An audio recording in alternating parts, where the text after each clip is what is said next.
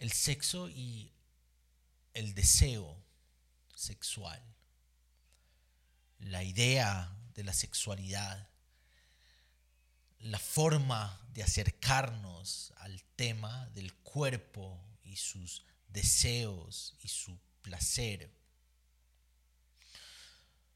Son ideas que cada vez van transformándose más dentro de nuestros contextos evangelicales. Poco a poco hemos podido notar nuevas posibilidades de entender, de acercarnos al tema del cuerpo. Somos herederos y herederas de narraciones, de ideas que en vez de explorar buscaron castrar, en vez de entender buscaron desechar. Se nos ha enseñado tradicionalmente que el cuerpo es vergonzoso y sus deseos son vergonzosos y el deleite del cuerpo es algo impuro. Y de alguna manera hemos como separado estos dos escenarios. No casado, placer, deseo, cuerpo impuros. Sí casado, placer, deseo, cuerpos puros. Pero hemos querido manejar la sexualidad como una especie de switch algo así como que dijimos toda la vida que había que alejarse del cuerpo y del deseo y de las emociones, del el deleite sexual. Y creemos que una noche de bodas simplemente enciende el switch. Ya, todo se puede. Y en realidad hay muchas personas dañadas por ese sistema de creencias de la pureza sexual hay muchas personas que nunca han podido completamente encontrar el bienestar sexual con su pareja por las narraciones de miedo, por las narraciones de suciedad, por la forma en que se ha presentado el tema durante muchos años. El cuerpo es malo, el cuerpo es malo, el deseo es malo, el placer es malo acceder a lo que naturalmente se enciende en nuestro cuerpo es malo.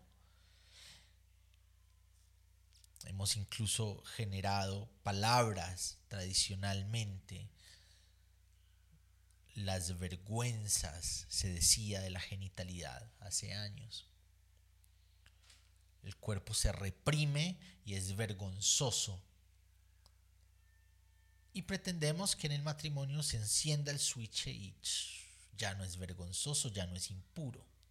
hay muchos casos de personas que han tenido crisis emocionales y psicológicas porque quieren disfrutar de su cuerpo en el momento de encontrar una pareja, pero toda esta narración les ha llevado a entender que su cuerpo es sucio, su deseo es sucio sus intenciones de placer son malas.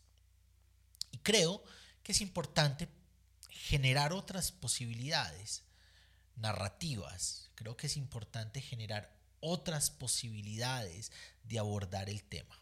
Y desde el 2018 vengo escribiendo algunas cositas. No son wow, son algunas ideas que creo que podrían ponerse sobre la mesa para la conversación.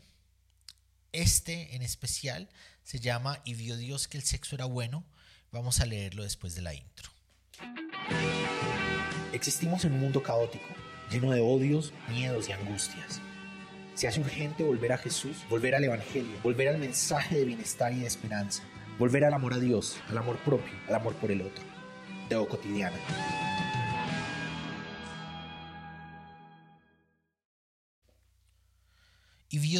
Que el sexo era bueno. Los relatos de la creación de la Génesis bíblica no dan especificaciones acerca de cómo en lo práctico fue surgiendo cada cosa.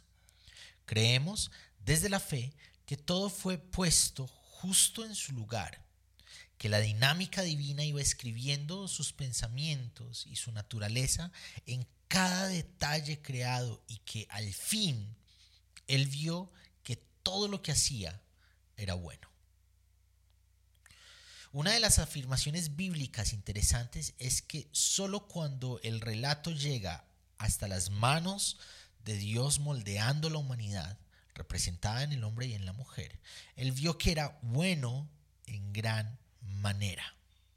Buena en gran manera.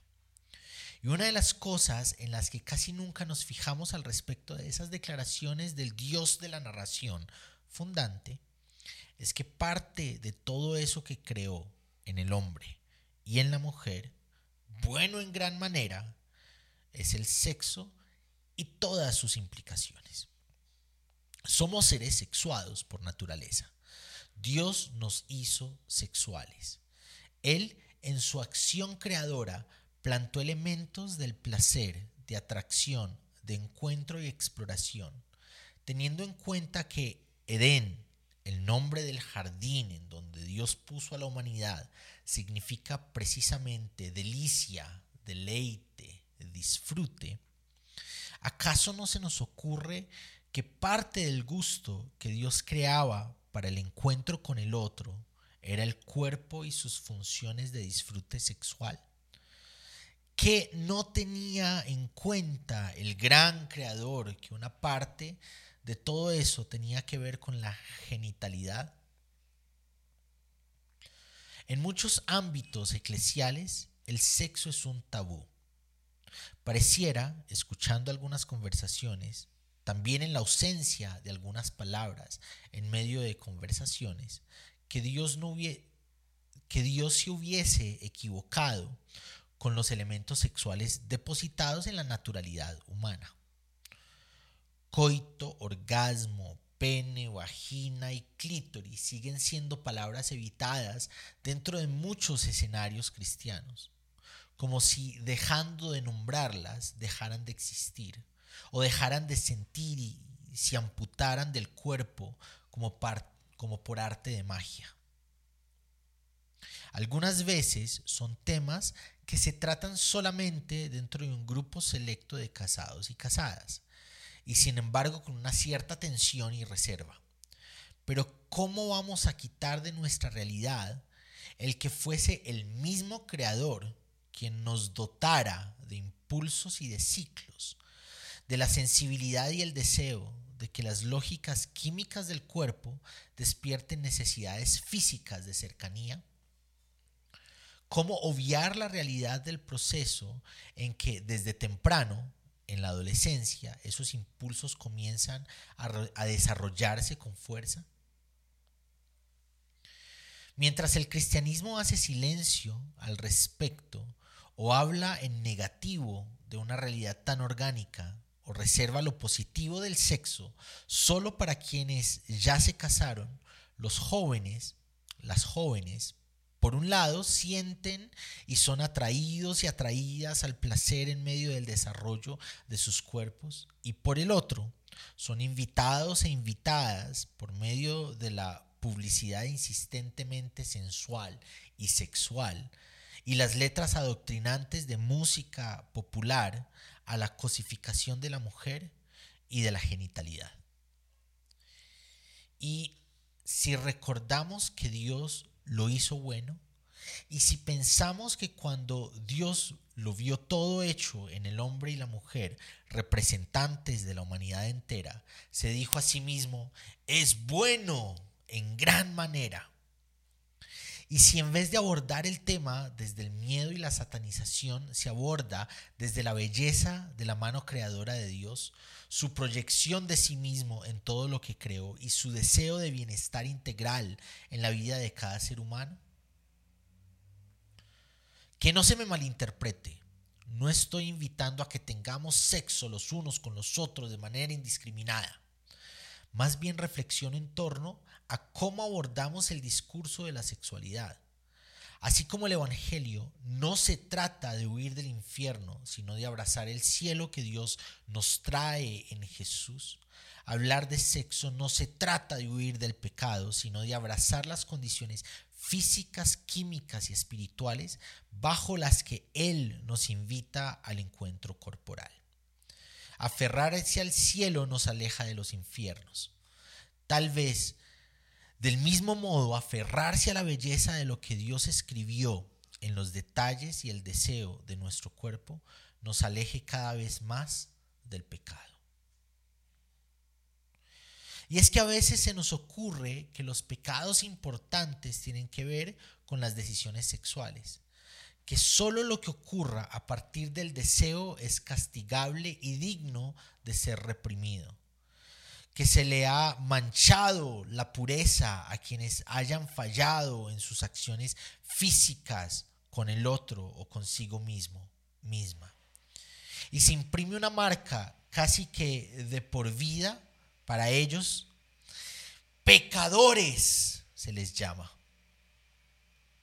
Olvidamos que pecado, jamartía en el griego, es errar en el blanco. Si se falla, volvemos a intentar.